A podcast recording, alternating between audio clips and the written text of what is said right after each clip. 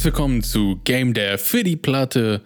Ein Podcast? Oh, ich wollte wie ein Podcast. ein Podcast. Ja, ist, äh, hier ist schon ein Podcast. Ich bin Eric Engine Engineer. Heute zusammen mit Wayner im Podcast. Folge 68. Ja, moin. Ja, moin. Haben wir schon mal gesagt, in welcher Folge wir sind? Nee, aber ich finde heute, muss man sagen, Folge 68. So als kleines Foreshadowing, meinst du? Als Foreshadowing, nächste Folge ist die Folge 69. Nice. Und da würde ich allen äh, zart behüteten Menschen empfehlen, die vielleicht nicht zu hören. Okay, jetzt bin ich kurz ein bisschen irritiert davon, was du genau vorhast, beziehungsweise was für eine.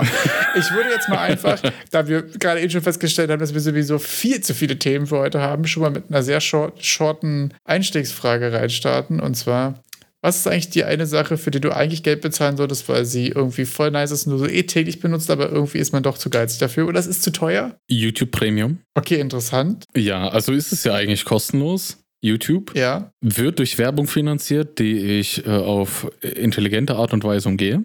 Und äh, im Endeffekt eigentlich würde ich dafür Geld zahlen, wäre es nicht so teuer. Mein Problem ist ja, dass YouTube Premium so uh, verbandelt ist einfach mit diesem YouTube Music Geschichte. Ja, okay. Und das alleine, YouTube Music allein kostet irgendwie 9, 8 Euro oder sowas und YouTube Premium kriegt man nur für 13. Also gehe ich davon aus, dass YouTube Premium ohne die Musik irgendwie so um 5 wäre und da würde ich es vielleicht im Angebot für 3 kaufen im Monat. Okay, interessant. Also zwei Sachen dazu. Habe ich bei YouTube irgendwie überhaupt nicht gesehen, weil ich ehrlich gesagt auf dem PC auch keine, keine Werbung habe. Oder kann man darüber diskutieren, wie, wie geil das ist. Aber auf dem Handy zum Beispiel fällt mir auf, gucke ich halt einfach YouTube-Werbung, weil ich da irgendwie keinen Weg drumherum, beziehungsweise da gibt es ja auch Sachen, okay. aber die Frage ist, wie gut sind Nein, die und so weiter. Also für alle bekannten, für alle, die jetzt hier leider auch noch am Handy irgendeiner Werbung ausgesetzt sind auf, äh, für YouTube, falls ihr ein iPhone habt, holt euch den Brave-Browser und löscht die YouTube-App auf dem Brave-Browser habt ihr keine Werbung mehr und für Android holt ihr euch Revanced und das ist quasi YouTube Premium auf der App. Da könnt ihr dann sogar YouTube Musik laufen lassen und den Bildschirm ausschalten. Und wenn ihr YouTube auf dem Fernseher guckt und ein Android-fähiges Gerät am Fernseher habt, dann holt ihr euch SmartTube. Und damit habt ihr auf allen Endgeräten, so wie ich, keine YouTube-Werbung und könnt euer Leben leben. Unabhängig davon, dass wir jetzt die ganze Diskussion, ob wie moralisch vertretbar Adblocker sind und so weiter, mal komplett außen vor gelassen haben, ähm, kann man auf jeden Fall sich darüber unterhalten. Also gerade bei sowas, dass man zum Beispiel wirklich minimieren kann. Also ich würde super gerne den Bildschirm einfach quasi in Tastensperre knallen, trotzdem Video gucken und mir dabei auch Werbung anhören, das wäre kein Problem. Aber warum das Feature zum Beispiel fehlt, kann ich mir nicht erklären. Jedenfalls. Das äh, mit Bildschirmsperren? Ja. Damit sie es dir verkaufen können wieder. Ja. Das ist nämlich das YouTube ist Premium. Nämlich Gatekeeping und das finde ich scheiße. Ja. Ähm, Finde ich aber interessant, weil für mich ist es Milanode. Milanode ist bei mir okay. quasi ultra präsent. Das benutze ich den ganzen Tag über alle Geräte, über verschiedenste, für verschiedenste Sachen. Ich benutze es für den Podcast, für meine privaten Projekte, manchmal so auch für To-Do-List und so zwischendurch mal kurz. Und ich habe jetzt mittlerweile mir mit, äh, ich glaube, ich habe es dir mal geschickt, als wir zusammen diese äh, Design-Challenge gemacht haben. Und wenn du so Freunde wirbst, mhm. wird das, ähm, die Begrenzung der Karten, die du haben kannst, erhöht. Mhm. Ich glaube, du hast 100 sonst Standard, du kannst bis zu 200 quasi okay. pushen, indem du Leute referst. Da habe ich jetzt irgendwie 160 schon freigeschalten.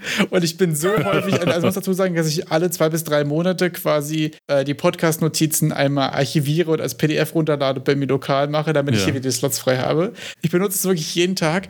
Und trotz alledem, obwohl ich diese App wirklich so sehr mag und es jeden Tag benutze, muss ich aber sagen, 10 Euro im Monat sind mir doch zu hart dafür. Oh, das ist schon hart. Dafür, dass ich da einfach nur über alle Geräte Notizen mitmache. Jetzt hast du ja Milanote erwähnt. Hast du schon mal Obsidian gesehen. Das ging bei mir auf jeden Fall durch meinen YouTube-Algorithmus einmal komplett durch. Habe ich noch nie von gehört, gar keine Ahnung. Ich weiß, dass es noch Miro gibt und äh, es gibt auch noch hier diese Coding-Decks und so weiter. Aber da muss ich dazu sagen, ich bin jetzt gerade auf einem Stand, wo ich einfach so viele Informationen in Milanote habe und es einfach auf allen Geräten eingeloggt und konfiguriert ist und ich habe es überall ein Icon und ich habe überall ein Lesezeichen und so weiter. Deswegen bin ich da irgendwie auch gerade so hängen geblieben. Aber ich bin gerade bei diesen ganzen kleinen Gadgets und gerade wenn man die als mhm. Einzelperson benutzt, so nur für sich selbst quasi, frage ich mich, warum gibt es da kein 2,50 Euro Tier, du schwimmst hier eh nur in deiner eigenen Suppe und willst es gerne unbegrenzt machen, oder? Weil ich mir denke, okay, wenn ich jetzt hier Spotify habe und Milanote und weiß ich nicht was. Also vor allen Dingen sowas wie Milanote, diese ganzen kleinen, kleinen Gadgets, die man ja doch irgendwie entweder für privat oder für Projekte nutzt oder so. Warum sind die auch immer bei 10 Euro? Das finde ich einfach zu krass. Klar, in einem Firmenkontext oder so, wenn du jetzt sagst, okay, meine Firma ja. sind jetzt hier 10 Leute und so und die, die arbeiten jetzt hier drauf. Aber da kann es ja auch ruhig 20 sein oder so im Firmenkontext oder 30. Lizenzkosten im Firmenkontext sind nochmal anders zu sehen, habe ich das Gefühl. Genau, also dann gib also ich verstehe das ja so mit der Kollaboration und so, ne, wenn ich sonst das teilen würde als alleine und jemand anders ist nur Collaborator, dann hat er ja trotzdem quasi unbegrenzt und so. Aber dann lass mich doch Multiplayer aufschalten, weißt du, ich will hier nur meine Solo-Kampagne mhm. mit unendlich vielen To-Do-Listen, die ich eh nicht zu Ende führe und anderen Notizen, die ich dann nicht mache und Game Designs für Spiele, die ich nicht zu Ende entwickle und so. Das will ich doch alles hier nur für mich alleine haben in meiner Suppe. Lass mich das doch irgendwie so für zwei, drei Euro wäre voll cool, aber zehn ist mir irgendwie, da bin ich, obwohl ich es ja jeden Tag benutze, trotzdem bin ich irgendwie geizig. Keine Ahnung. Ich kann es verstehen. Ich finde auch oft bei Software sollte es ja halt einfach mehr von diesen Community Editions geben, dass du einfach, wenn du eh kein Geld mit irgendwas verdienst, was du machst, dass du dir die Software kostenlos verwenden kannst. Ich meine halt so wie Rider oder die ganzen Modellier-Softwares, die es so gibt, weil ich habe das, also ich glaube, die würden auch mehr Umsatz damit am Ende machen.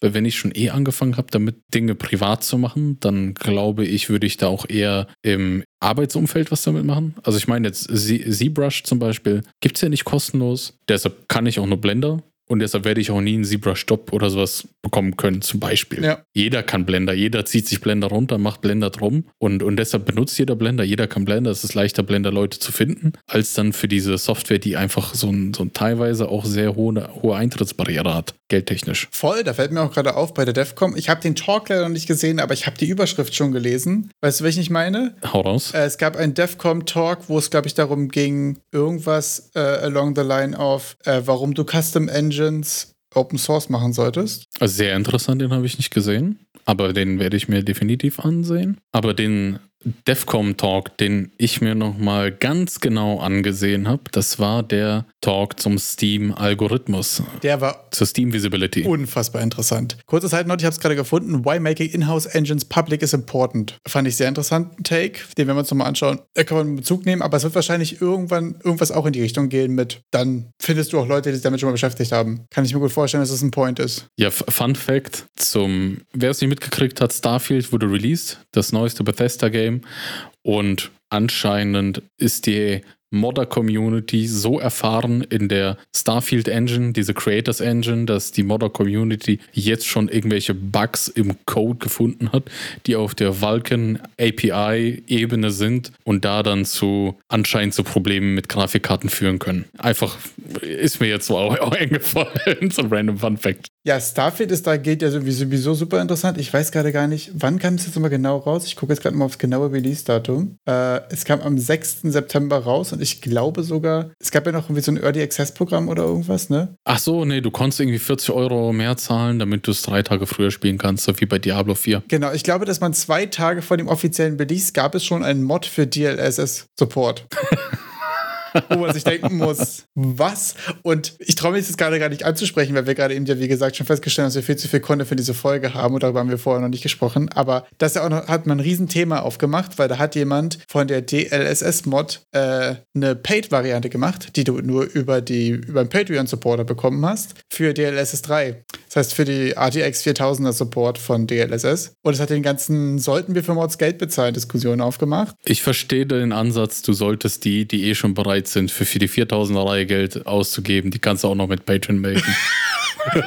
Wäre tatsächlich auch mein DLDA. Und abgesehen davon, dass sonst Geld in der Modding-Szene riesengroßes Thema, da können wir nochmal ausführlich, glaube ich, äh, später bestimmt drüber sprechen. Kann man Mods auf Steam verwenden? Gibt es da irgendwie eine Steam-Bibliothek zu Mods oder? Äh, prinzipiell gibt es ja einen Steam Workshop. Ah. Ich habe das Gefühl, so Steam, Steam Workshop ist quasi ja der offizielle Steam-Support für, für solche Sachen. Sonst das inoffizielle und große Plattform dafür ist ja mal Nexus Mods. Das ist ja das, was mit Skyrim, glaube ich, auch big gegangen ist woher ich es auf jeden Fall kenne, äh, was so die klassische Anlaufplattform ist für Mods, wo auch viel Infrastruktur ist, wo man auch für Mods rein donaten kann, also zum Beispiel. Aber wo wir schon bei Steam sind. Stark.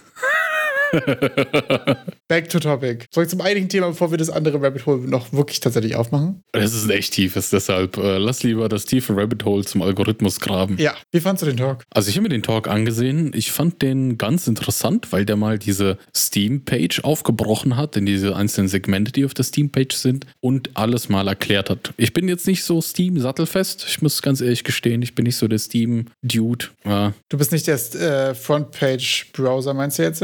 Ja, also ich komme auf Steam nur, um ein Geschäft zu verrichten und gehe wieder. Sehr gut. Also dann übernehme ich mal ganz kurz. Die größte Anlaufstelle ist ja quasi der Featured und Recommended. Das ist das quasi der Bereich, den ihr am Anfang erstmal präsentiert bekommt. Das ist ja dieses, wo man quasi von links nach rechts äh, durchklickt, was ja auch häufig deckungsgleich oder sehr ähnlich mit der Discovery Queue ist. Das heißt, das ist eigentlich so das Main-Dings. Ach, das haben die Main, Main Capsule genannt. Genau, Ne? das ist die Main Capsule. Ähm, was ganz interessant ist, weil da schon erste Erkenntnis, hier ist nichts kurat kuratiert, sondern das ist hundertprozentig automatisiert und algorithmus-driven. Und ich finde sehr interessant, was die Faktoren sind, wovon das abhängt. Da wollte ich nochmal äh, gerade einhaken. Ähm, hatte, der hatte ja noch differenziert in dem Talk mit personalisiert. Also gibt es Algorithmus? Ist die, ist die Main Capsule personalisiert? Ja. Das habe ich gerade irgendwie nicht aufgeschnappt. Okay. Ja, ist sie. Also, weil, wenn du jetzt zum Beispiel gerade auf eine Main Capsule gehst und du klickst durch, dann ist meistens in den ersten zwei, drei sind sehr viele neue Releases, ähm, die einfach in, quasi in deinem Space sind. Und spätestens beim zweiten, dritten siehst du rechts unten auch einen Hinweis mit Recommended because you played games tagged with. Mhm. Und dann hast du hier bei mir zum Beispiel Koop, Online-Koop, 3D, 2D, Roguelike. Das heißt, hier sind so die Mischung aus Sachen, die gerade gut funktionieren und insgesamt Sachen, was hast du bisher gespielt, was hast du bisher gewishlistet, was hast du bisher gereviewt und dann im nächsten Teil, und den fand ich sehr interessant, was haben deine Freunde gespielt, was haben deine Freunde gewishlistet, was haben deine Freunde gereviewt Mhm. und welchen Games folgst du. Das sind quasi bei den Sachen, die personalisiert sind, die Faktoren. Was ich super interessant fand, weil in der Mitte des Talks hieß es ja so quasi, okay, Wishlists haben keinen Einfluss auf deine Visibility. So ziemlich nicht. Jedenfalls nicht direkt, hat er gesagt, ne? Nicht direkt, genau. Genau, sondern nur, weil sie natürlich in Verkäufen resultieren und Revenue natürlich Visibility beeinflusst. Aber damit hat er sich selbst ein bisschen widersprochen, weil er hat ja auch gesagt, dass was deine Freunde wishlisten, wird dir auch eher angezeigt und was du wishlistest, wird dir eher angezeigt und dann hat es ja doch einen Einfluss auf die Visibility, gerade bei der Main Capsule und bei den, ähm, bei den unteren Teilen, wo du so News and Trending, Popular Upcoming hast und so. Genau, Popular Upcoming, da hatte der ja eigentlich auch das direkt ausgeschlossen und dass dieses Popular Upcoming äh, nur auf Wishlists basiert. Und diese unteren Sachen waren doch auch alle regionalisiert. Also, das ist quasi Deutschland, Japan hatte der ein paar Beispiele gebracht, dass diese unteren Teile, wie zum Beispiel New und Trending oder Topsellers, dass das halt auf die Regionen zugeschnitten ist. Also, dass in Japan oder Deutschland verschiedene Listen sind. Genau, das war eigentlich auch, finde ich, vom TLDA auf jeden Fall auch die größte Erkenntnis, dass eigentlich der größte primäre Faktor für Visibility erstmal tatsächlich deine Sprache ist, weil das entscheidet, ob du überhaupt angezeigt wirst. Also wenn du jetzt zum Beispiel keine Localization für nichts hast, Das fand ich auch mega interessant. dann musst du schon exponentiell steil gehen, um dass Steam das Gefühl hat, du bist so ansprechend für so eine breite Masse, dass du Spaß an diesem Game haben könntest, obwohl das nicht in deiner Sprache ist. Und das fand ich auch sehr interessant. Der hat im Talk wirklich gesagt, dass Localization, also Lokalisierung, Übersetzen auf die Sprachen ein, ein großer Faktor ist, weil die das einfach bei ihren Spielen und in den Algorithmus gesehen haben, dass das einfach unwahrscheinlich ist, dass wenn jetzt jemand als Steam-Sprache zum Beispiel Deutsch eingestellt hat, dass der halt was Englisches haben will. Das wird dem sehr unwahrscheinlich vorgeschlagen, also unwahrscheinlich in der Form, wie du gerade meintest, mit das muss sonst durch die Decke gehen. Ja. Dann schlagen wir es auch den Deutschen vor. Richtig. Was ich sehr interessant finde, was für mich sehr schwer einzuschätzen ist, weil ich habe meinen Steam-Client auf Englisch schon immer gehabt. Dito? Noch, noch nie auf Dito. Deutsch. Ich habe ihn tatsächlich nur auf dem Steam Deck auf Deutsch, weil ich es da irgendwie mal so gestartet habe und ich habe nie gebuttert, das zu Ende, dann nicht gesagt. Finde ich aber sehr interessant. Und das heißt, und das ist auch eine Sache, die zum Beispiel der Zukowski, der von howtomarketagame.com, Hm. äh, der auch viel Steam-Marketing und so weiter macht und da eigentlich der das Brain ist, äh, gesagt hat, der hat gesagt, wenn Localization ein Thema ist, ist es ja auch immer eine große Scope-Frage. Hast du ein Narrative-Driven Game, ist es ein super großes Scope. Hast du ein Roguelike, wo es acht Zeilen sind, ist es wenig. Und es ist immer die Frage, willst du die Zeit investieren? Und seine Empfehlung, und die fand ich ultra interessant, ist, erst die Steam-Seite zu lokalisieren Mhm. in verschiedenste Sprachen und dann zu gucken, von wo kommt der Traffic, für welche Zielgruppen sollte ich äh, auch das Game localisen. Mhm. Und auf diese Zielgruppen kannst du eben dann ähm, den Marketing-Bus benutzen und sagen, Leute, wir haben jetzt die neue Sprache XY mhm. und da kannst du dann quasi den, den Traffic in, in Sales konverten. Fand ich super interessanten Ansatz, macht ja mega viel Sinn quasi, weil die Seite zu übersetzen ja. ist ja potenziell deutlich weniger Aufwand, als dein Game zu übersetzen. Ich finde auch interessant, dass das auch das, was äh, der im Steam Talk gesagt hat, widerspiegelt mit, dass Steam keine Spiele endgültig in irgendeine Ecke schiebt ja. und sagt, du bist jetzt tot, sondern was auch äh, super logisch klingt, wenn das Spiel einfach Umsatz generiert und die Leute das Spiel spielen, dann ist Steam doch egal, wie alt das Spiel ist, dann wird es auch wieder gepusht. Voll. Und das fand ich auch sehr interessant. Also ein großer Emphasis von dem Talk war darauf zu sagen, Leute, wir haben hier keine Meinung, sondern es geht Steam immer nur darum, den Leuten die Spiele zu präsentieren. Er hat jetzt gesagt, die sie mögen und die sie lieben werden. Ich sage jetzt, wovon sie am meisten kaufen werden. True. Und das fand ich, das ist ja irgendwie ähm, ein riesiger Vorteil einfach für uns alle. Ne? Also es wird einfach nur angezeigt, was sich gut verkauft. Und es gibt fast keine, Ein, keine Einwirkung, kein Einfluss von Menschen quasi von der, von der Steam-Seite. Es gibt ja manchmal quasi diese großen Banner-Aktionen mhm. oder es gibt sowas wie äh, Weekend Sale, Midweek Sale und so weiter. Das sind Sachen, die von Hand kuratiert sind und die man sich quasi verdienen muss von Steam-Seite. Ja, hat er genauso gesagt. Das ist halt eine Sache. This is earned. Genau, das ist halt eine Sache, da kannst du auch nicht nachfragen, sondern irgendwann, wenn du steil gehst, falls du steil gehst, kommt Steam auf dich zu und sagt, wollen wir hier nicht mal irgendwie einen dicken Banner machen oder willst du bei dem und dem Bundle jetzt hier mitmachen oder irgendwas. Also wenn jetzt hier zum Beispiel,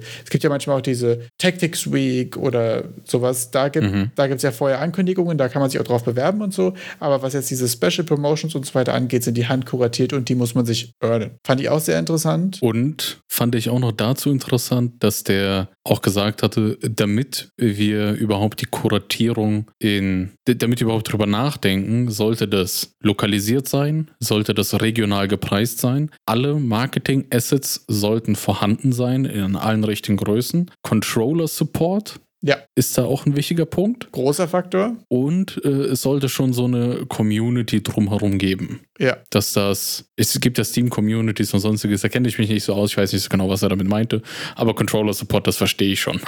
genau, Controller und auch Steam Deck-Support. Und das fand ich interessant, dass ähm, mhm. durch die Erkenntnis, dass das alles so sehr algorithmus-driven ist, sind die wichtigsten Sachen, hat, war jetzt wirklich so mein TLDA, eigentlich wirklich Tags, Localization und auch Controller und Steam Deck-Support. Weil das sind sind die Sachen, die Schalter sind für, du wirst hier mit reingerechnet oder nicht. Mhm. Und nicht irgendwelche, also es gibt ja häufig so Urban Myths, ne, mit, du musst 10 Wishlists haben oder du musst 20.000 Wishlists haben, um bei Public Upcoming anzukommen. Da hat er zum Beispiel auch gesagt, äh, in dem New and Trending Tab sind halt einfach 10 Slots und da werden einfach die zehn am meisten Gewishlistesten angezeigt und dann wird einfach nur noch das Datum sortiert. Also da gibt es keine Thresholds oder irgendwas, sondern es kommt auch immer darauf an, wie viel wird gerade gewishlistet, wie viel werden gerade verkauft, wie viele Sachen sind gerade most anticipated Games in ihrem Genre und so weiter. Ähm, das heißt, dass in dem Fall gar nicht Steam mit Thresholds entscheidet, sondern dass sich diese Thresholds daran anpassen, wie viel ist auf dem Markt gerade los. Und er hatte gegen Ende ja nochmal so eine kleine Liste gemacht mit den Sachen, die wirken, also die den Algorithmus beeinflussen und die ihn nicht beeinflussen. Also was der klargestellt hat im Talk ist, dass der Player Interest die Sichtbarkeit davon treibt und mit Player Interest meinte der Revenue, also einfach wie oft wird es verkauft und die Spielzeit, glaube ich, ja. habe ich so verstanden. Also ob es viele spielen, einfach die, wie viele Leute das spielen. Ja das treibt das Ganze an. Was es nicht antreibt, ist Store-Page-Traffic, also wie viele einfach nur deine Page besuchen. Natürlich indirekt ist das auch wieder ein Faktor mit, ja, wenn halt viele besuchen können, auch viele kaufen, aber die, wenn einfach nur viele auf deiner Page sind, interessiert die das nicht. Ja. Zum Review-Score, es soll Hauptsache mixed oder besser sein. Genau, das heißt, du brauchst 40% positiv oder besser. Genau, 40%. Und alles andere ist egal. Fand ich auch sehr interessant, dass das quasi egal ist, außer du bist wirklich quasi in der Grottig-Abteilung. Ja, ja, genau. Weil dann hat er auch gesagt, dann wird es auch wieder weniger vorgeschlagen, weil es einfach schlechtes Spiel. Das Einzige, das beeinflusst das Ganze natürlich wieder indirekt, weil äh, mögliche Käufer davon abgeschreckt werden können. Aber Steam ist es erstmal egal. Ja. Wishlists spielen keine direkte Rolle. Natürlich indirekt beeinflusst es das Ganze wieder wieder, weil mehr Verkäufe und man darf das auch nicht vergessen, dass es ein gutes Marketinginstrument ist. Wenn man mal diesen ab 20% Rabatt macht, dann kommen die Mails raus. Äh, Early Access gab äh, eine Einschränkung, dass man halt in manchen Kategorien gar nicht angezeigt wird. Genau, also in Pop Popular, äh, New in Trending und so weiter wirst du in Early Access nicht angezeigt, weil du da wirst, da wirst du angezeigt, wenn du quasi auf 1.0 gehst. Das heißt, deine generelle Visibility, gerade was eben Text und Similar Games like this und so weiter angeht und so, ist beim Early Access quasi ein und dasselbe. Es gibt nur die Einschränkung, es gibt manche Kategorien, wo du nicht erscheinst. Und was ich sehr interessant fand, es gibt eine Einstellung, wenn ich als Kunde ja. keine Early Access Games Games sehen will, generell. Da gibt es schon genug, die verbrannt sind und halt keinen Bock mehr drauf haben. Da würde mich ultra interessieren, wie viel Prozent der User das anhaben. Das haben sie leider nicht gesagt, weil das fände ich eine ja, brennende das sehr Frage. Interessant. Ich glaube, es wird kein großer Teil sein, aber es wird ein Teil sein, eventuell in dem Genre, in dem du unterwegs bist. Also, weil ich mir jetzt vorstelle, die Leute, die so abgefuckt sind von Early Access, dass sie so eine Option anklicken, sind wahrscheinlich Leute aus dem Survival Open World Genre. und genau die Leute willst du mit Early Access aber abholen. Deswegen ist es super schwer. Weißt du? Ah, ich finde es ich find's aber gut, wenn da einer schon so verbrannt ist. Der würde mir doch eh nur in den Comments rumstenkern und so. Dann lass ihn doch lieber weg. Das stimmt auch wieder. Also ist ja auch total fair und das ist eine total nachvollziehbare Option, dass es die gibt und aus ähm, Plattformsicht ja super gutes Feature. Jo, letzter Punkt war dann halt auch ähm, Localization, Lokalisierung, alle Sprachen übersetzen, dass das richtig großen Einfluss, also er hat das großen Einfluss zumindest bezeichnet. Ja, äh, übrigens bei den, ähm, bei der Main Capsule noch eine Sache, die mit reinspielt, sind übrigens auch Kuratoren, den du followst. Fand ich auch sehr interessant. Ach stimmt, da gab es auch sowas. Ist jetzt bei mir, habe ich, benutze ich ehrlich gesagt super wenig. Wir haben eine kleine Kuratorenliste über Solo-Developed Indie-Games auf Steam, der könnt ihr gerne folgen, wir packen es mal in die Beschreibung. Ich bin gerade nicht so gut da drin, die zu erweitern, aber Soon TM kommen auf jeden Fall neue mit rein, wenn ihr Solo-Developed Games auf Steam habt, meldet euch gerne. Ich würde euch da voll gerne mit draufschreiben. Wir haben quasi eine kleine Curator-List von Games, die von äh, Gruppen von ein bis drei Personen quasi gemacht wurden und haben so ein paar Background-Informationen dazu gesammelt. Wie viele Stunden wurden da reingesteckt, wie viele Sachen wurden da outgesourced und so weiter, dass man mal ein bisschen Gefühl für Scope dieser Projekte bekommt. Können wir die irgendwie auch im Discord irgendwo so ein bisschen sticky machen, dass die irgendwo immer zugreifbar ist? Die können wir in general mal anpinnen, ja. Weil ich habe witzigerweise genau gestern nach dieser Liste gesucht und da ich ja ein Steam-Newbie bin, habe ich peinlicherweise sehr lange gebraucht, um sie zu finden. äh, ist eine sehr gute Idee, die werden wir mal äh, bei uns im Discord einfach mal pinnen. Das ist eine gute Idee. Dazu muss man noch sagen, was ich noch sehr interessant fand, ist, ähm, dass er gesagt hat, dass der Hub, also es gibt quasi so Hub-Areas, wenn du auf verschiedene Tags oder Genres oder so klickst, dann bist du ja quasi auf der Seite von Strategy Games, von Roguelikes und so weiter, wenn du dieses Browse by Category zum Beispiel machst. Und äh, er hat gesagt, dass bei der beim Free-to-Play-Hub quasi super viel Stream ist. Mhm. Fast mehr als auf der Main Capsule, was ich sehr interessant finde. Das heißt, es gibt Leute, die so viel quasi nach Free-to-Play-Games gucken, dass dort mehr Stream ist als auf der Main Capsule, die dir als erstes ins Gesicht springt. Und das fand ich super interessant. Vor allen Dingen mit dem Konzept, worüber wir letztens gesprochen haben, nämlich keine Demo-Seite zu machen, sondern quasi einen Prelude oder mhm. Teaser oder irgendwas, was quasi eine Free-to-Play-App-Seite ist auf Steam, weil die ja dann auch mit, mit äh, in den Traffic von diesem Hub mit reinläuft. Mhm. Ist mir mal so aufgefallen, könnte ein Faktor sein, dass ja doch auch gerade sehr häufig gerade eben diese Teaser und Preloads und so weiter auch ziemlich gut funktionieren. Noch zu dem Steam schreibt kein Spiel ab. Mir ist gestern aufgefallen, dass ich ein Beispiel dafür kenne, das vielleicht nicht jeder kennt. Äh, kennst du Fear and Hunger? Nope. Das Spiel. Das ist so ein das nennt sich, äh, ist ein Horror Dungeon Crawler und das ist im, äh, auch noch interessant im RPG Maker gemacht. Okay. Ich glaube, Wahrscheinlich kommst du nicht mal über das deutsche Steam da drauf. Hatte ich nicht, nee, ich finde es nicht. Ähm, weil das äh, doch eher an Erwachsene gerichtet ist, stellenweise. Es, es ist ein sehr makabres Spiel. Und das ist auch 2018 rausgekommen im Dezember und hat natürlich sein Nischendasein gefristet und ist, glaube ich, um 2020, 2001 auf einmal von irgendwelchen Streamern und YouTubern dann aufgepickt worden und ist dann explodiert. Okay, sehr interessant. Es spricht aber auch wieder sehr für dieses, und das fand ich auch wirklich wirklich sehr interessant. So, Steam schreibt quasi keine Games ab. Wenn jetzt einfach fünf Leute anfangen, dein Game zu kaufen und dann zehn und dann 20, dann wirst du wieder in die Sachen reingespült. So ein bisschen unabhängig davon, also ja, unabhängig davon, wie lange du auf der Plattform bist oder irgendwas. Ne? Er meinte auch so, klassischerweise haben die Leute quasi den großen Bass und den, den großen Anflug quasi zum, zum Release. Aber ähm, das ist jetzt nichts, was Steam irgendwie entscheidet. Wenn ihr trotzdem bei Fear and Hunger, obwohl ihr Deutschland sitzt und äh, deutsches Steam habt, mal reinschauen wollt, wir werden einen Itch-Link euch liefern. Ihr könnt euch das Spiel mal ansehen. Es ist schon sehr brutal und es ist wirklich nur für Erwachsene gedacht, Ü18-Material. Aber es hat irgendwie ein, eine gewisse Followerschaft aufgebaut, was ich dann auch interessant finde. Super witzig, ja. Und es ist halt ein super, also mit, ich sag mal, mit RPG-Maker gemacht, ne? Ja, sehr funny. Wenn wir schon beim RPG-Maker sind, ist ja eine tolle Engine. Und es gibt noch eine tolle Engine. es ist, man munkelt hinter vorgehaltenen Händen, es ist die beste Engine der Welt. Unreal Engine. Es gibt neue Assets for the month for free. Unwahrscheinlich. Unwahrscheinlich? Doch, doch, die gibt es jeden Monat, Wayne. Achso. Die Free for the Month Assets. Ich halte mich jetzt nochmal kurz auf die beste Engine aller Zeiten. Ich weiß. Sehr gut. Bei deinem Text. Aber es gibt Free Stuff. Free Stuff ist immer gut. Ja, ja, Für- für Free Stuff Engine. ist immer gut. Fangen wir, fangen wir an mit den, mit den Assets an. Da gibt es so ein, ein Interieur von einer wunderschönen, stylischen Wohnung. Wie ihr vielleicht hört, jetzt so ein kleiner Side-Fact: Ich habe hier Gardinen aufgehangen hinter mir. Vielleicht wird es um halb besser geworden sein. Ich hoffe, es ist so. Falls nicht, dann meldet euch nicht. Falls doch, dann bitte fünf Sterne auf Spotify geben. Jedenfalls. äh, coole Wohnung, äh, richtig geschmackvoll eingerichtet. Alles in diesem Art Swiss Interior Volume 3 Set drin. Wer Wohnung einrichten will und sich das machen will oder irgendwie in seinem Horrorspiel braucht für seine stylische Wohnung, der kann das verwenden, wenn wir schon im Thema Horrorspiele sind. Wenn ihr jetzt eher so ein Apokalypse-Horror-Game macht, dann gibt es das Safe House Asset Pack und das ist wirklich so ein Stellt euch vor, Zombie-Apokalypse, alles, äh, komplette Zivilisation ist eingebrochen und ihr habt irgendwo eine Lagerhalle, Schrägstrich Bunker gefunden, den ihr euch versucht habt, etwas häuslich einzurichten mit ein paar coolen Neonlichtern und so. Also so richtig so Endzeitstimmung. Das Hideout. Das finde ich sehr nice. Dann gibt es die Palace Hall, also so, das sieht aus, ist so, ist wie so ein, wie so ein, ist halt ein riesiger Palasthalle mit so einem Essenstisch, dicke Kronleuchter, alles super krass, super hell auf dem Bild. Und ich habe mir direkt gedacht, mach's dunkel und dann ist es wie von Graf Dracula, dieses in den Comics, weißt Ja. du, wenn der so an diesem ganz langen Tisch Ja. sitzt. Auf einer Seite ganz allein und dann muss dann sein Diener alone. eintreten. ja.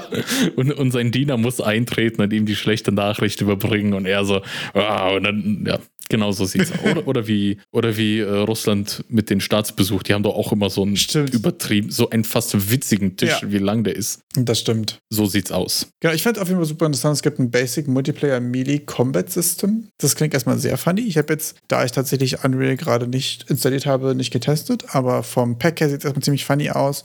Und ich glaube tatsächlich gerade Melee und Rapid Tracing und so weiter im Multiplayer ist, glaube ich, sonst, um die Baseline zum Laufen zu bekommen, wahrscheinlich erstmal super pain the ass. Von daher ist es immer ziemlich nice, wenn du hier ein Projekt hast, auf das man aufbauen kann. Ich, wenn ich es richtig gesehen habe, ist es Multiplayer enabled und Blueprint only, richtig? Ich, ob es Blueprint oder C, weiß ich nicht. Also ja, Multiplayer steht im Namen. Und ich habe mir die Bewertungen so durchgelesen. Der scheint auch wirklich dahinterher zu sein, die, die äh, Fragen zu klären. Es gibt ein Beispiel-Game da drin, wo man so ein 3 gegen 3 Runde spielen kann. Und das Ganze natürlich im Multiplayer funktioniert. Und wenn man das halt dann anders machen will, muss man das schon anpassen. Also da waren ein paar Bewertungen dabei, die ich irgendwie unnötig fand, weil die Leute so basically, äh, ich habe runtergeladen, funktioniert nicht mit meinem Spiel, das ich aus einem anderen Tutorial zusammengehackt habe. Und das fand ich ein bisschen schade. Sind ein paar Melee-Animationen schon dabei mit Schwertschwingen, äh, Schild halten und treten. Äh, und ein bisschen YouTube-Material auch dazu, dass so das Ganze mit Tutorials verpflegt. Also, dass man sich das so angucken kann, wie das äh, funktioniert. Ja, sehr nice. Und da gibt es noch so ein Quest-Editor-Plugin, was ich sehr nice finde. Das ist quasi ähm, eine Node-basierte Lösung, um äh, Flow von Quests zu erstellen. Auch ziemlich witzig auf jeden Fall. Gerade wenn man jetzt so klassische Rollenspiele hat, wo man mehrere Quests auch hat und deren Progress taggen muss und so weiter. Ich glaube, da quasi ein Beispielsystem zu haben, gerade wenn man sagt, ich will hier sehr viel auf mein Narrativ gehen, ich habe jetzt aber keinen Bock, das System selbst zu bauen, kann ich mir vorstellen, das ist eine gute Grundlage. Immer nice sowas. Dazu gibt es auch YouTube-Tutorials und ähm, ich habe mir das, die, die Videos dazu angeguckt. Das äh, wurde auch, hatte irgendwann mal ein Update bekommen und wurde dann noch von den Funktionen erweitert. Und ich fand halt wirklich krass, was du damit damit machen kannst. Also so, du kannst äh, mehrere Starting-Startpunkte von den Quests machen. Die haben dann Branches, Abzweigungen. Du kannst in diesem Plugin auswählen, was dann am Ende die Quest-Belohnung ist, ob er das wählen kann, ob er nur das große Killerschwert kriegt oder ob er zwischen der Axt und der Armbrust wählen kann. Also das sah schon cool aus. Ja, mega nice. Wird wahrscheinlich auch eine gewisse Lernkurve haben, sich da reinzugucken. Aber so ist es halt mit dem Tooling. Muss man auch mal lernen. Das ist ja tatsächlich bei den Templates immer so das Ding. ne? Also die Assets sind ja so, okay, du pickst dir raus, was du brauchst. Und wenn du quasi die, ähm, die Game-Template hast oder die, die Feature-Plugins und so, das sind ja mal die Sachen, wo du quasi die Einarbeitungszeit hast und du musst immer dagegen rechnen, äh, wie viel Content davon will ich machen und lohnt es sich quasi, sich da einzuarbeiten und einfach das Tool zu benutzen oder mache ich was Einfacheres und äh, mache es dafür selbst. Ähm, Finde ich prinzipiell aber immer super nice. Beziehungsweise es gibt auch noch einen Mittelweg, dass man quasi reingucken kann, sich das als Beispiel nehmen kann für Implementierungen. So habe ich es gerade zum Beispiel bei, äh, gerade am Anfang bei so Projektilen und bei so Hitscan, äh, und so in Unreal auch gemacht gehabt. Das war eigentlich ziemlich hilfreich. Wenn wir jetzt schon bei Free Stuff sind, gibt es natürlich auch wieder ein Publisher Sale bei Unity. Da gibt es gerade das Character Cards Pack. Ähm, da gibt es wieder einen Code dazu. Ich packe euch das auch einmal in die Beschreibung. Ähm, das sind quasi so 2D-Sprites äh, von so verschiedenen Fraktionen und jeweils immer fünf Monster dazu. Finde ich eigentlich auch ziemlich cool, ehrlich gesagt. Hat so ein bisschen so ein, ja, so ein bisschen Comic, Comic Art Style, aber nicht ganz so, äh, nicht ganz so kindisch, sondern eher ein bisschen, bisschen grimdark. Ich hatte als erstes ehrlich gesagt Assoziation ein bisschen mit Monster Train in die Richtung. Fand ich auf jeden Fall ziemlich cool. Die sehen verdammt cool aus, muss ich sagen. Finde ich auch mega nice. Also, weil die Fraktionen auch sehr unterschiedlich sind und so, das ist schon sehr cool aufgebaut. Ist auch Pack 01, also da gibt es auch noch einige andere Sachen, wo man sich noch äh, Skills und Abilities und so weiter dann dazu holen kann, wo man quasi sagen will, okay, wenn ich das jetzt hier als Baseline nehme, gibt es auch ein Magic Book und was weiß ich für Sachen. Äh, und auch Trading Card Game Templates und so weiter gibt es quasi alles rund um äh, Card Games und ähm, ich glaube auch, wenn man jetzt zum Beispiel sowas Heroes 3 mäßig machen will oder so, das sind die Sachen, wo hier gerade aus den Perspektiven und den Sprites und so super viel vorbereitet ist. Da kann man sich dann noch beliebig reingönnen. Das eine Paket gibt es, wie gesagt, for free, die anderen sind jetzt gerade alle im Sale für 50% reduziert. Ich sag mal, wenn man es jetzt nicht großartig animiert haben will, könnte man auch das Ganze wie bei dem Slay the Spire als so Side View für die Charaktere verwenden. Also muss ja nicht nur unbedingt auf Karten gemacht sein, sondern ich glaube, man kann das Ganze auch anders verwenden. Also es heißt Character Cards Pack, aber der Fantasie ist keine Grenzen gesetzt. Voll. Wenn wir dann schon gerade unsere Engines abgrasen, dann würde ich auch äh, gerne erwähnen, dass jetzt 5.3 Unreal Engine 5.3 aus dem äh, Preview zum Release gegangen ist. Oha. Und dann gibt es natürlich ein super cooles Video von Unreal Sensei, wo man sich die ganzen Features mal vorbeten lassen kann. Aber das müsst ihr euch nicht ansehen, denn das kriegt ihr hier bei uns. Service Podcast. Und das Service Podcast, das Coolste ist Nanite Terra Terrain, Ter- Ter- Ter- Terrains, Terrains, Nanite Terrain.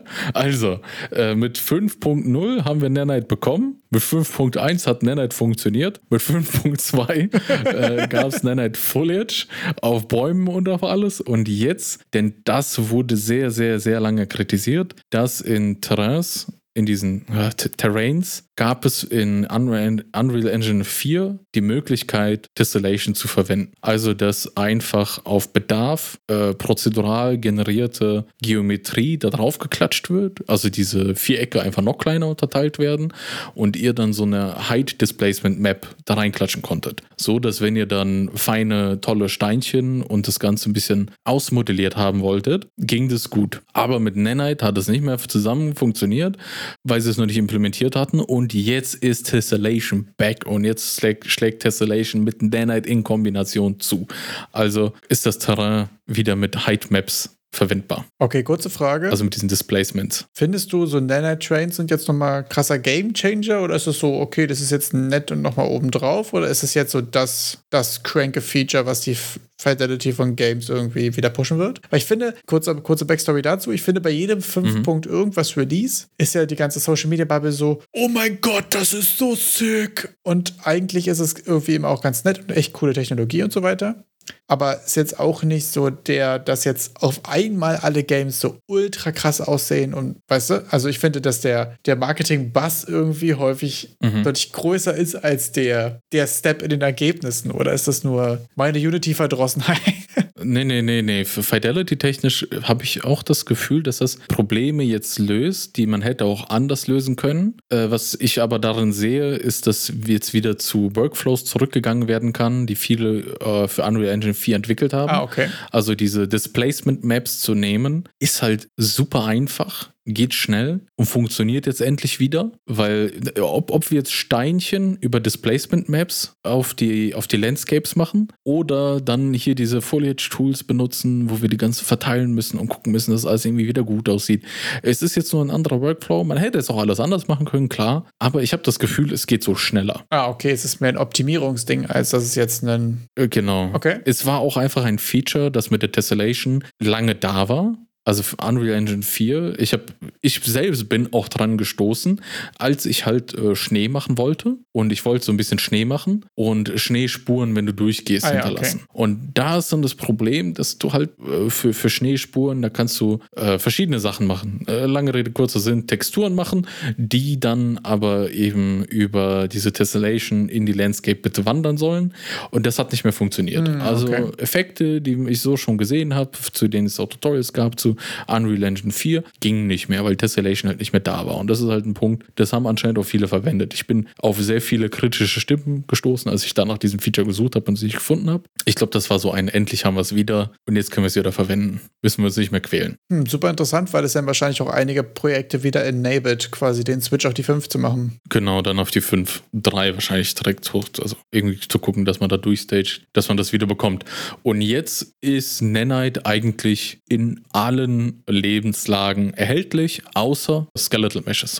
Ja, okay. Also ihr könnt jetzt Landscapes naniten, Static Meshes können genanitet werden und äh, Foliage kann genanitet werden. Also ihr könnt jetzt diese bunten Bilder auf dem kompletten Bildschirm machen, wo ihr dann zeigt, wow, hier ist die Nanite-Geometrie, hier sind die Nanite-Dreiecke. Super interessant, ja. Sonst gibt es jetzt den experimentellen Skeletal Mesh Editor, der ist halt immer noch experimentell. Und die Chaos Cloth Simulation. Also wir können jetzt Klamotten mit Chaos und Machine Learning Hilfe, was auch immer das heißt, anscheinend innerhalb von Unreal verwenden. Also ihr könnt euch die Klamotten da irgendwie importieren und die werden dann äh, direkt simuliert am Charakter.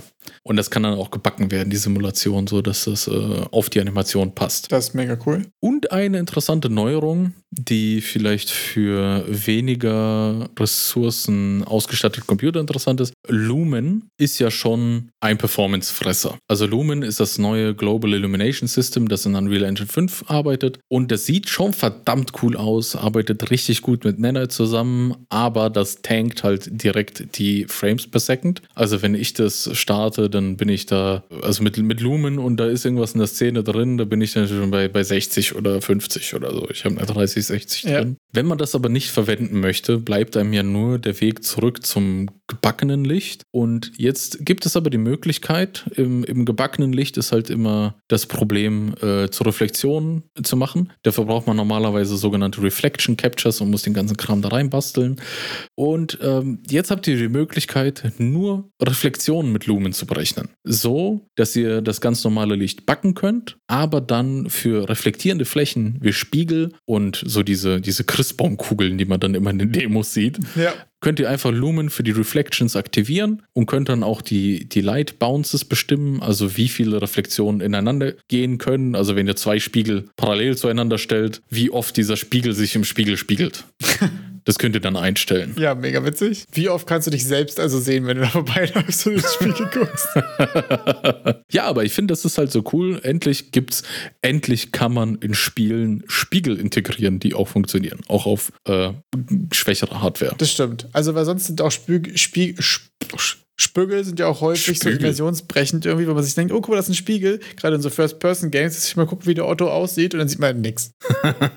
auch immer, finde ich, ein Klassiker. Ja, gibt noch ein paar Neuerungen, aber wir werden euch da auf jeden Fall den, die Release Notes verlinken. Könnt ihr euch das ansehen und schauen, ob vielleicht genau euer Problem auch gelöst wurde. Und gehen wir weiter im Text zum 13. September, glaube ich, ist es. Weißt du, was am 13. September ist, was ich gerade glaube, was da sein könnte? Ähm, Ich muss gerade nochmal nachschauen, wann das genau ist. ich wüsste nicht, was am 13. September aka ist. Müsste zum Zeitpunkt der Ausstrahlung morgen sein. Ich muss es jetzt aus dem Kopf einfach so tun, als wäre es der 13. September. Es ist der äh, Programmers Day, denn es ist der 256. Tag des Jahres. Stark. Und zum Programmers Day, wir haben Fanatical ja mal neulich auch vorgestellt, verschenkt. Fanatical vier Bücher. Also ihr werdet gerade mit Free Assets bombardiert. Gern geschehen. Wir gehen jetzt kurz durch die Buchtitel. Äh, Mathematics for Game Programming and Computer Graphics. Da, das ist so ein, so ein Mathebuch für Game Development und Computergrafik. Und das bedeutet Computergrafik und Game Development. Ihr werdet da so einen kleinen Renderer in Pygame und PyOpenGL schreiben können. Also mit Python. Mega cool. Das ist super cool. Also wer mal richtig Bock hat äh, zu lernen, was Quaternionen sind, dem kann ich auch nicht weiterhelfen. Aber das Buch. Der ist leider verloren. der ist wirklich verloren. Also wer hier Bock auf Hamiltons Körper hat, der gönnt sich. Game Development mit Blender und Godot ist ein Buch. Also wahrscheinlich Godot als Engine und Blender zum Modellieren. Wer fallen ihm jetzt habe ich halt noch wär? nicht reingeguckt. Ey, es gibt doch diese Blender-Engine. Deswegen ja. Ich habe schon Godot ich Modeling in Tools Godot. Das ist ja geil. Weil du so einfach, oder? Stell dir mal vor, du hast so die klassische Production Pipeline, so irgendwie zwei, drei Tools und du benutzt sie so einfach inverted quasi. So, du machst in, Ja. was in Unreal mit, äh, mit Dings, ich weiß gar nicht, wie es heißt, da machen wir es andersrum. In Unity benutzt du Pro-Bilder, weißt du, machst du damit deine Meshes und dann machst du es in der Blender-Engine. Ich glaube, die ist mittlerweile und deprecated, gespielt oder? wird es in PowerPoint. Richtig cool. Dann äh, ein Buch Functional Programming in Go.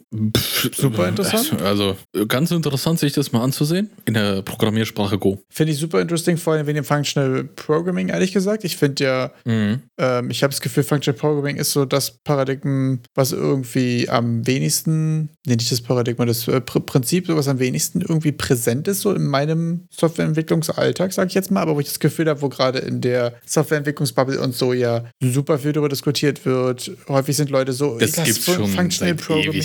Ja, also geben tut das ewig, Ich habe es aber in ich, der Uni gehabt, ja. Geben tut das ewig. Also prinzipiell gibt es ja Structured Programming und ähm, Ja. objektorientiert und functional schon, schon, weiß ich nicht, ewig. Ich glaube, da gab es irgendwie seit 30, 50 Jahren nichts Neues so. Aber trotzdem ist es, habe ich das Gefühl, es ist gerade ja. häufig so ein, ähm, so ein Trendthema irgendwie. Vielleicht aber auch nur in meiner Bubble irgendwie, dass Leute gerne über Functional Programming philosophieren wollen. Aber finde es super interessant. Boah, also ich habe eine Meinung zu Functional Programming. Okay. Das, äh, also ich habe das mit, mit Haskell machen müssen. okay. Und es, es ging. Es war auch okay. Und ich habe mich jetzt nicht so schwer damit getan. Als Mathematiker ist es dann schon äh, bekannter. Aber ich habe echt immer das Gefühl, sobald einer Functional Programming äh, erwähnt, dann sind das immer so diese richtig smart People. Ja. Weißt du, so diese, oh nein, Functional ist so viel eleganter und alles. Ja. Und, und ich denke mir so, gib mir doch mein Object-Oriented Boilerplate und dann kann ich damit einfach machen. Und du bleib du bei deinem Functional Zeug. Ich habe es tatsächlich noch nicht ausprobiert. Ähm, vielleicht ist das die Chance. Gönn dir, gönn dir. Ich habe äh, noch keine, also im Endeffekt programmierst du am Ende eh immer, also die, wenn du es ganz runterbrichst, wird am Ende ja immer das Gleiche ausgeführt und wie du es dir dann vorne äh, visualisierst, das ist ja im Endeffekt nur das, was dein Paradigma dir vorgibt, ist ja dann auch. Äh, wer sich da fragt, worüber quatschen wir denn da die ganze Zeit? Äh, ich habe mir Programmieren über einen Kurs beigebracht, äh, mit Python gestartet und habe das alles selber beigebracht und äh, wenn diese Person jetzt noch mehr von diesen Computer Science Fundamentals haben möchte, das ist dann das vierte Buch im Bunde. Und zwar Fundamentals for Self-Taught Programmers. Da wird dann einmal über diese ganze Theorie, die dahinter steht, so drüber geschrubbt. Das finde ich sehr interessant. Und finde ich ein sehr geiles, ähm, eine sehr geile Idee, ein sehr geiles Konzept so. Ähm, da würde ich auf jeden Fall mal reingucken, ehrlich gesagt, und mal Feedback geben, was so die Qualität angeht, weil das finde ich super interessant. Weil gerade so ein, ähm, ja, so ein allgemeiner Einstieg, ohne jetzt speziell auf eine Sprache bezogen und so weiter, habe ich mir ehrlich gesagt nie, äh, hatte ich irgendwie nie in dem Self-Taught-Kontext. Ähm, finde Ja. ich aber super interessant, wie, wie komplett sowas ist und wie der Approach ist und wie, ähm, wie, wie viel in Language Specifics die reingehen, beziehungsweise ob sie es überhaupt gar nicht machen wahrscheinlich, also auf jeden Fall sehr wenig. Finde ich super interessant, was der Content tatsächlich ist. Jetzt so die Buzzwords hier der, im, im Übergeordneten klingen erstmal ziemlich nice. Ja, da wird so über die Rollen gesprochen. Was gibt es denn für Rollen überhaupt im ganzen Programmieren? Wie so ein Lebenszyklus in diesem ganzen Software Engineering ist. Und ich glaube, die Punkte, die so richtig interessant werden, weil da wird dann nochmal so kurz übers Programmieren drüber geschrubbt. Einmal so, ja, wie diese ganze Control ist mit den If-Loops und sonstiges. Und ich sag mal, ab 8 beginnt so dieses äh, Einführung in Data Structures, Algorithmen und Pseudocode. Ah, okay. Das ist halt so dieses, was man, äh, ja, so ein bisschen Queues wahrscheinlich geht es dann drum, ein paar, paar Graph-Algorithmen und so ein Zeug. Hier Binary Search, Linear Search, das sind diese Sachen, okay, die, die Klassiker. Aber das ist sehr cool. Die ganz klassischen. Finde ich sehr stark. Also wer, wer Algorithmen und Datenstrukturen in der Uni hatte und ein bisschen theoretische Informatik, der wird ja diese ganzen Themen schon kennen. Der kann das auch mal als Auffrischer noch mal, äh, sich nochmal gönnen, um dann äh, Lead-Code-Aufgaben wie ein Pro lösen zu können. Und wenn ihr dann aber auch andere Bücherpakete von der Seite haben wollt, ist noch als fünftes Asset ein Rabattgutschein von 20% dabei. Das ist nämlich der fünfte Teil von diesem Free E-Book Giveaway. Da habt ihr dann halt so einen Code dabei, den ihr einsetzen könnt, um 20% bei noch irgendeinem anderen Bundle zu sparen, wenn ihr was wollt. Sehr cool, finde ich sehr nice. Hattest du den Tag übrigens den Reddit-Beitrag gesehen, nachdem man sich darüber beschwert bzw. gefragt, ob es normal ist, dass nur 20% der Personen, die sein Spiel gekauft haben, es auch tatsächlich gespielt haben? Und da wollte ich mal ganz kurz äh, fragen. Äh, ich finde es interessant. Also, das finde ich erstmal. Also, da wäre es mir wirklich, da wäre es mir wirklich wichtig, Leute, dass ihr gerne mal in den Discord kommt und mal Bezug nimmt, wie häufig passiert es, dass ihr Spiele kauft und die nicht spielt. Weil dazu muss ich sagen, dass es mir genau zweimal passiert, als ich sehr große Humble Bundles mhm. gekauft habe, wo einfach ein paar Games dabei waren, die mich jetzt nicht so interessiert haben. Und sonst ehrlich gesagt nicht. Ich habe kein Game in meiner Steam-Bibliothek, was ich ge aktiv gekauft habe, explizit dieses Spiel und nie, also jedenfalls nicht, dass ich wüsste. Also vielleicht, vielleicht ein oder zwei oder so. Ich glaube, ich habe mal ein paar bei welchen Giveaways gewonnen oder so, wo man gesagt hat, okay, da gucke ich jetzt nicht rein oder so. Aber ich gucke jetzt gerade mal nach, ich habe 250 Spiele in meiner Steam-Bibliothek und ich würde jetzt äh, viel Geld darauf wetten, dass ich 230 davon auch gespielt habe. Mindestens mal Aha, ey, wir sind jetzt auf einmal 30, die du nicht gespielt hast. Ich, ich, ich habe jetzt so ungefähr mal so 10% einfach nur, weil ich jetzt, also ich weiß allein, dass aus dem einen Hammelbande fünf Games, wovon ich nur mhm. eins gespielt habe, weil aber es einfach noch günstiger war, als dieses einzelne Spiel selbst zu kaufen. Mhm. Ähm, und ich weiß, dass ich einige kleine Games mal über Giveaways gewonnen habe es gibt ja manchmal auch so Giveaways, wo du quasi einen random Steam-Key für irgendein Game bekommst. So. Da gab es ja auch manchmal so Sachen, ähm, weil da einfach Streamer und so weiter sich quasi für 1,80 Euro oder so kannst, konntest du, glaube ich, irgendwann mal einen Key kaufen für ein random Game, einfach mhm. so für Giveaways und so ein Kram. Und es waren natürlich irgendwelche kleinen, ähm, ich glaube auch irgendwelche Story-driven Games, wo ich einfach nicht das Interesse hatte. War ein lustiger Gamble und so und war funny, aber habe ich jetzt nicht angezockt. Aber sonst, das nur 20% ist heftig, oder? Ja, wenn es halt so ein, ich sag mal, kleineres Spiel ist, kann ich mir das halt vorstellen, wenn das im, wenn das in irgendeinem so Bundle halt mitgekauft wird. Das ist dann so, wenn das halt irgend so, ich kaufe gerade so und so viele im Bundle und dann ist das halt mit dabei. Ja. Ich habe auch selbst ein paar Spiele, die ich gekauft habe und noch nicht gespielt habe, noch nicht mal noch nicht mal runtergeladen habe auf Steam. Und das sind dann immer solche Geschichten mit, ich habe mir Teil 1, 2, 3 irgendwie im Bundle-Gesicht geholt oder irgendwo einfach alle drei dann direkt. Hab Teil 1 angefangen und ist dann ja auf der Platte verreckt wie meine Spiele, die ich irgendwie versuche zu programmieren. Also irgendwie, und bevor ich dann aber zwei oder drei einzeln anfange, habe ich dann immer im Kopf, nee, du musst eins nochmal durchspielen, aber auf eins hast du keinen Bock. Also spiele ich einfach nochmal Holoverse. Okay, das verstehe ich auch, dass man quasi dann so, ne? Aber weiß ich nicht, ich finde es super interessant. Ich habe jetzt mal nachgeguckt, das Spiel heißt übrigens Word Dungeons und äh, vor zwei Tagen wurde kommentiert, dass 35 Kopien davon verkauft wurden. Also jetzt auch nicht so, okay, es haben jetzt drei Leute gekauft und nur einer gespielt, sondern 35 ist jetzt schon auch eine Sample-Size, wo ich mir sage, dass 20% davon nur gespielt haben, ist schon, weiß ich nicht, finde ich wild. Aber ich habe es schon häufiger gehört. Ähm, jetzt gerade zum Beispiel auch in dem Steam Deck Reddit und so weiter ist ja häufig auch das Meme, mhm. dass die Leute eben Spiele kaufen, gucken, ob die funktionieren und dann trotzdem nicht game. Ja. Finde ich verrückt. Bei Free-to-Play-Games und Demos übrigens komplett anders bei mir. Demos mhm. lade ich runter, dann sitzen die hier zwei Monate auf meinem Rechner wie, äh, wie Sad Escobar, alleine auf der Schaukel und warten, dass jemand kommt, um ihn zu spielen und dann habe ich irgendwann nochmal Zeit und schreibe eine Review oder so. Oder manchmal, wenn ich dann irgendwie, also gerade die, die ich jetzt nicht irgendwie durch irgendeinen Streamer entdeckt habe oder irgendwo aus der Community, sondern die, die ich random quasi in einem Steam Next Fest zum Beispiel entdeckt habe, so, die lade ich auch häufig runter und spiele dann nicht und so. Das passiert mir schon. Und auch gerade so bei Free-to-Play-Games, wo man mal reingucken wollte, was irgendwie, ja, meistens, weil es crappy und witzig einfach aussah, man mal reingucken wollte. Da habe ich dann, wenn es runtergeladen ist, auch manchmal die Lust verloren und so. Aber bei gekauften Games, und das hat ja auch 8 Euro gekostet, finde ich abgefahren. Also ich sage mal, ein, ein großer Aspekt ist der Price Point. Würde mir wahrscheinlich eher bei einem günstigen Game passieren. Also wenn ich irgendwie 70 Öcken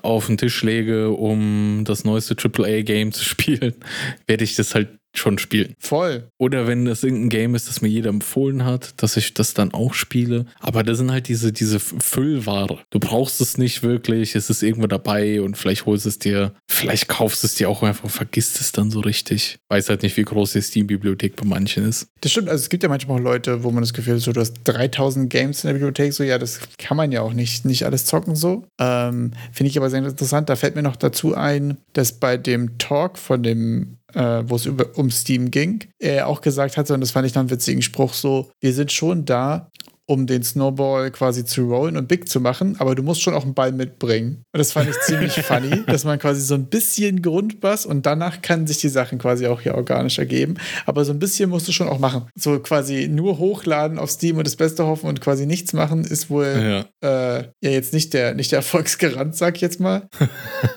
Und wo wir bei Erfolgsgaranten sind, da können wir noch kurz über eine Sache sprechen, die wir uns die letzten Tage angeguckt haben. Und zwar gab es einen kleinen, ja, war es ein Kurs, ich würde mal sagen, einen Teaser ähm, von einer Seite namens Pro Indie Dev. Wir werden es euch äh, mal verlinken. Ja, und die haben quasi so ein, ja, der Marketing-Bass war so, wie verdienst du 5000 im Monat mit deinem Indie-Spiel? Was schon. Wie verdienst du 5000 pro Monat, in dem du dein Spiel entwickelt hast. Also wenn du es drei Monate entwickelst, dann 15.000 für das Spiel. Genau. Also das war so quasi so der, der Pitch so ein bisschen und den fand ich schon, der war schon cheesy auch. Und es waren jetzt so drei, ähm, drei Lectures über jeweils eine Stunde, für die könnte man sich quasi for free anmelden. Und ja, weiß ich nicht, was, was, was hast du davor gehalten? Also ich möchte mal äh, aus dem dritten Video eine der zentralen Säulen nennen, die er in diesen Videos immer gemacht hat. Und äh, diese eine Säule war, mach ein Spiel, das du fertig kriegst, mach ein Spiel, das du ohne Einbußen in Qualität fertig kriegst, mach, mach ein Spiel, das deine Spieler mögen und mach ein Spiel, das sich halt verkauft. So. Und dann basically hast du ein erfolgreiches Spiel. So, danke. weißt du, so, mach, mach, äh, um erfolgreich zu sein, mach ein geiles Spiel fertig ohne Einbußen in Qualität, das jeder mag und sich gut verkauft, weißt du so. Ja, so einfach. Case closed, fertig. Das fand ich auch drin. Also man muss dazu sagen, dass die drei, ähm, die drei Lectures quasi mehr oder weniger eigentlich ein Teaser bzw. eine Werbeveranstaltung sind für ein Konzept, was sich FGGS nennt. Was heißt Finish Games That Sell. Finish mhm. Great Games That Sell. Ah, great, genau. Ähm, und dazu muss man sagen, ist natürlich hauptsächlich einfach eine Werbeveranstaltung für den Kurs war tatsächlich. Auch wenn ja. es tatsächlich hieß, hier ist das Konzept, wir stellen dir das vor. Und dazu sagen, es war jetzt so drei Stunden Content, wovon wirklich interessante Informationen runtergenommen. Wahrscheinlich hätte man in 20 Minuten rüberbekommen. Wäre jetzt so, also das war so für mich. Also da waren schon noch ein paar interessante Sachen dabei. Äh, ich finde auch gerade so ein paar Konzepte davon eigentlich ganz nice. So gerade so diese Pillar, so worauf willst du dich fokussieren und so weiter, sind. Jetzt natürlich keine Rocket Science, sind aber auch jetzt nice nochmal ähm, quasi in so einem Plan und so übersichtlich und mit Checklisten und so weiter dargestellt zu bekommen, fand ich jetzt eigentlich nicht übel. Was mich daran tatsächlich gestört hat ein bisschen, dass es natürlich ein Teaser ist für einen Kurs, der dir Marketing beibringt, mehr oder weniger. Ich habe das Gefühl, mhm. schon der größte USP davon ist der Marketing-Faktor, weil ich glaube, ja, dass es auf Indie-Games bezogen ist. Das ist ja, es ist quasi auf Produktion USP. und auf Marketing bezogen. So, das sind eigentlich so die beiden Sachen, weswegen du es machst. Da lernst du, glaube ich, nicht so sehr, wie man jetzt ein Game macht von der technischen Seite. Und weil es ein Marketingkurs ist, ist natürlich der, die Gesamtheit des Marketing-Bullshits auch in diesen drei Stunden drin. Und da haben wir alles dabei. Es ist alles. Es ist Gatekeeping, komm hier in die Gruppe.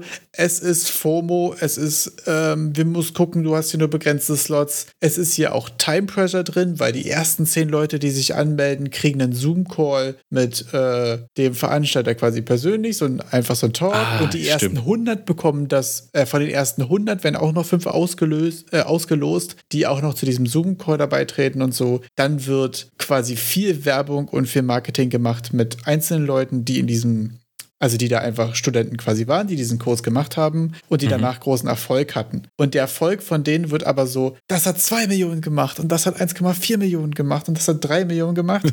und dabei wird aber wenig, war für meinen Eindruck jedenfalls am Anfang ein bisschen sehr wenig darüber gesprochen, so wie. Also da hat jemand 2 Millionen gemacht mit physischen Retail über einen Publisher in einem Nischenmarkt auf einer Konsole. Ja. Da hat jemand 2 Millionen gemacht, der da ankam, einfach schon ein sehr, sehr starkes Projekt und sehr, sehr starkes Game hatte und darüber quasi die Marketing-Sachen gelernt hat. So. Und das ist eben mein Problem, weil ich glaube, der Kern an Produktions- und Marketing-Tipps, die da drin sind, den finde ich eigentlich wirklich ziemlich nice, weil eben so gerade Marketing-Hooks und wie macht man ein Produkt interessant und Namen finden und so ein Kram und wie und wo approacht man quasi Streamer und Presse und hast du nicht gesehen, sind die Sachen, worüber ich super wenig weiß und was ich super interessant fand.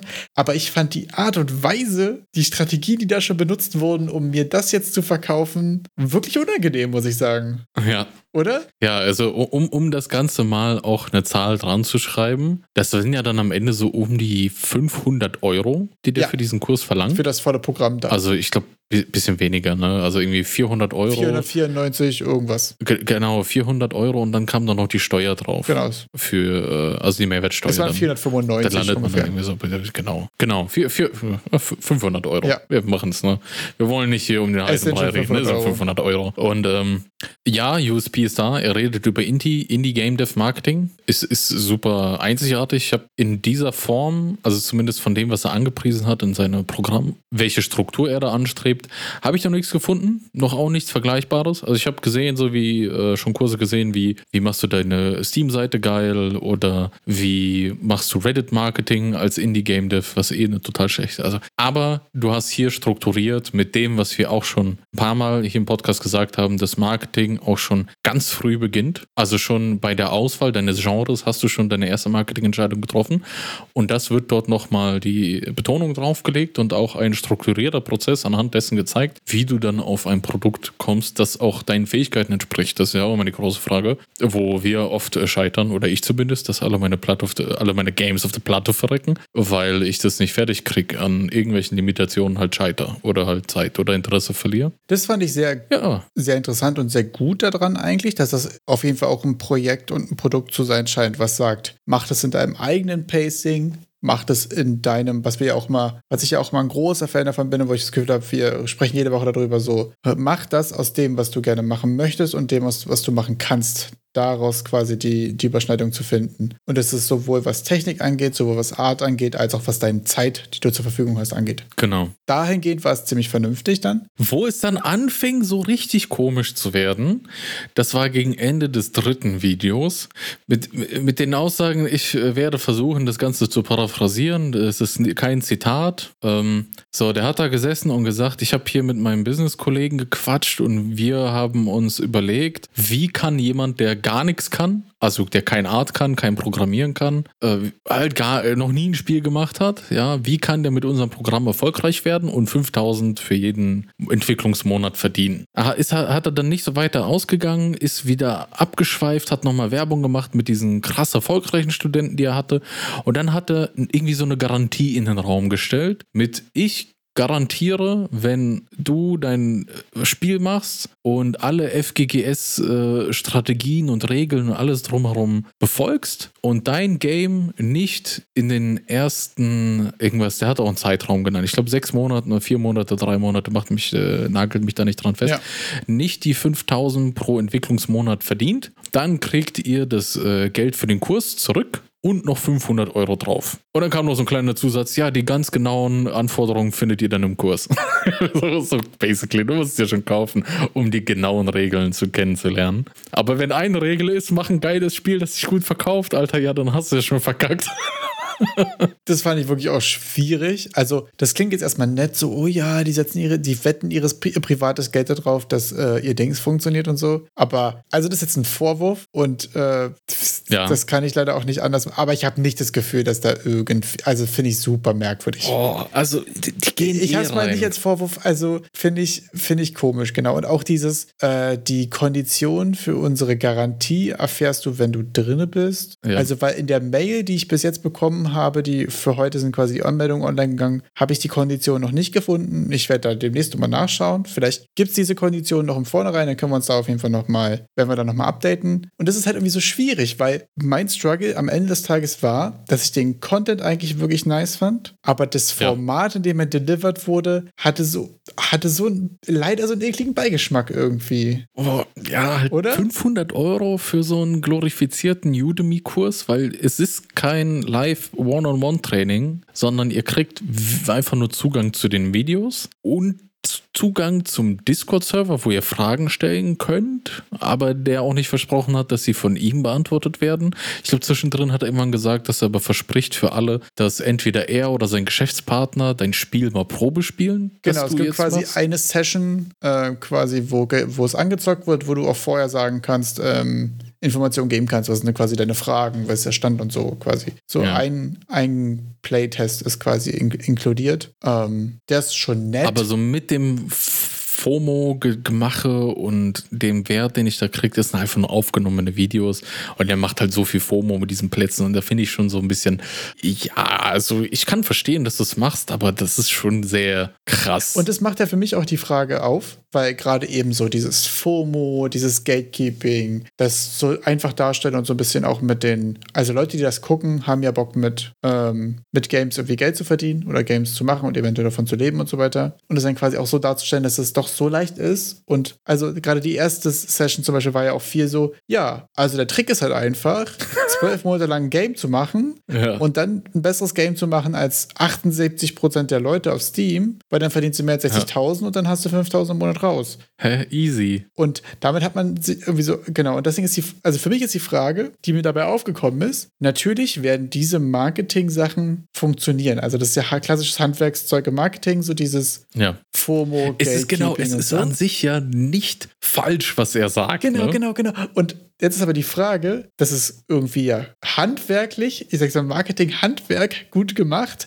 Ja. Auf mich wirkt es allerdings ziemlich shady. Und jetzt ist die Frage, wenn es aber funktioniert, was halte ich davon? Also will, also für mich zum ja. Beispiel ist ja dieses, ich habe noch, ich war jetzt noch nie groß in der Situation, für mich mein Produkt oder irgendwas Werbung machen zu müssen. Ja. Aber will ich das dann benutzen? Will ich das dann so sein? Also, weil wenn es, ganz blöd gesagt, wenn es funktioniert, weißt du, also wenn mein Problem sonst ist, dass die Leute mal skeptisch sind und ja nie dazu kommen, rauszufinden, wie geil geil mein Game ist. Ja. Sollte ich dann mit FOMO arbeiten, damit sie die Chance haben zu entdecken, wie geil mein Game ist? Aber das ist ja auch schon wieder eine super arrogante Haltung in dem Fall, dass ich davon ausgehe, dass mein Game so geil ist und ich den Leuten ja nur helfen will, dass ihnen das, dieser Spaß nicht vorenthalten wird. Aber mhm. ich weiß es nicht. Ich finde es super schwer, da eine Meinung zu haben, wie ich das finde. Bisschen, ich muss halt sagen, ein bisschen, dann machen wir wieder den Punkt zum allerersten zum Opener. Auf YouTube gab es ja auch eine Zeit lang so richtig unseriöse Scammy-Werbung. Das war dann der Moment, wo mir der Kragen geplatzt ist und ich alle YouTube-Werbung verbannt habe, weil das Ganze nicht wirklich äh, gemonitort wird und so und man dann halt wirklich einen solchen Schund gezeigt kriegt. Also wo jemand in einem, in einem Lambo vorbeifährt und 5000 Euro schreit. Und ich finde, das hat Aspekte davon. War auch meine Assoziation. Also diese FGGS, zumindest dieses, ja, der, der sitzt da und was macht der denn? Er, er, er,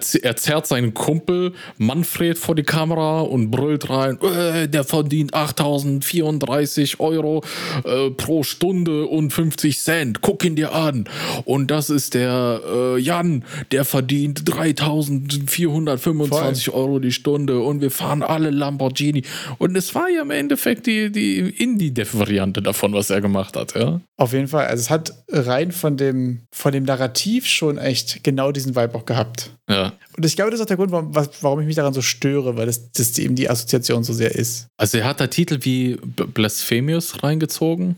Mhm. Das war ja einer, und wie war das? Before We Leave oder so hieß das? Äh, genau, Blasphemous, Before We Leave und dem anderen weiß ich gerade gar nicht mehr, was die großen waren, die quasi FGGS-Students sind. Und der große Beweis war dann, also auch immer, ich habe mich dann immer so ein bisschen gefragt, ja, ja, der hatte dann irgendwie immer diesen einen Tweet gezeigt und diese eine Discord-Nachricht, weißt du, hätte ich schon so, ah, weil, weil er so sehr diesen Erfolg von diesen Spielen auf seinen Kurs bezieht. Also Before We Leave hat er ja das Interview bekommen mit dem Developer. Bei Blasphemous waren es dann irgendwie nur diese Discord-Screenshots. Ja die gezeigt wurden, was aber halt der viel, viel krassere Titel meiner Meinung nach ist, wo ich da gerne doch ein Interview gesehen hätte und was der Typ dazu sagt. Fand ich auch übrigens interessant. Äh, in dem Wording heißt es ja so mit, wenn du Entwickler bist und wenn du dein Game verkaufen willst und so weiter. Und das Feedback von dem Blasphemous Guy war aber, dass er das sehr gut empfehlen kann für alle Leute, die quasi aspiring Game CEOs und Producers sind. Und das ist mich auch wirklich, mhm. was mein Eindruck war, dass es sehr gut in, äh, in, für Producer und auch für Marketing-Sachen eben ist. Und das war aber so 5K Indie Dev, also das war irgendwie für mich gerade am Anfang von der ersten Hook und so sehr Entwickler-targeted. Also ist eben die Frage, ne? Willst du Entwicklern quasi den Business-Teil beibringen oder willst du Business-Leute amplifyen? Ich finde, für Indie Devs passt es. Ich meine, du musst, obwohl du vielleicht manchmal will man das nicht wahrhaben, aber du hast diese Hüte auch auf, wenn du halt Voll. halt ein, einer One-Man-Show bist. Richtig. Deshalb finde ich, passt es dann so. Aber ich fand es schwierig, weil es am Anfang so klang, als würden sie dir beim Dev eine große Hilfe sein. Das waren ja dann diese, vielleicht diese Game-Hacks, die er da so angedeutet hat. Das war dieses, äh, wie du effizienter entwickeln kannst durch irgendwelche, ja, du hast jetzt ein Giftschwert und du machst ein Feuerschwert. Da fände ich es ultra interessant. Producing Hacks hat er die genannt oder so, ne? Was die beiden für mich interessantesten Sachen waren, die ich jetzt irgendwie voll gerne so als einzelnes Asset irgendwie gerne kaufen würde, sind die Production Hacks und die Marketing Hooks. Das sind die Sachen, die ich wirklich interessant mhm. fand. Da war eben, wie du schon meintest, ne, bei den Production Hacks war so dieses, du willst viel Content, dann mach es quasi bausteinmäßig und generierst dann prozedural. Zum Beispiel, du hast verschiedene Elementareigenschaften, verschiedene Werte und dann hast du unendlich viel Loot. Ähm, und bei den Marketing-Hooks war zum Beispiel sowas wie ähm, mit Erwartungen spielen, ähm, da war zum Beispiel auch ein Beispiel mit äh, Cluster Truck, so mit, okay, du hast hier ein witziges Game, was quasi hier so ein bisschen Shortlift sein soll und so kurzweiliges Party, Arcade. Dann hast du da halt eben so den Wortwitz-Approach bei My Friend Pedro. Ist ja wie so ein Shooter-Ding, aber wie ist auch so eine komische Banane. Das hat ja auch schon eine lustige Hook. Ähm, die fand ich auch sehr interessant. Also die Marketing-Hooks wäre fast für mich das, wovon ich am wenigsten Ahnung habe, was mich am meisten interessieren würde. Die fand ich schon wirklich interessant, weil die auch immer interessante Case-Studies dazu hatten. Äh, das war quasi dann so. Also gerade gerade finde ich auch die, die Production Hacks und die Case Studies und so waren für mich die 20 Minuten interessanter Content. Und ich hoffe, die Marketing Hook, die wir am Anfang dieses Podcasts für die nächste Folge platziert haben, wird bei euch wirken, bei dir wirken und du wirst nächste Woche wieder reinschalten, um zu hören, was passiert in Folge 69. Damit dir die letzten Worte, Wayne. Nice.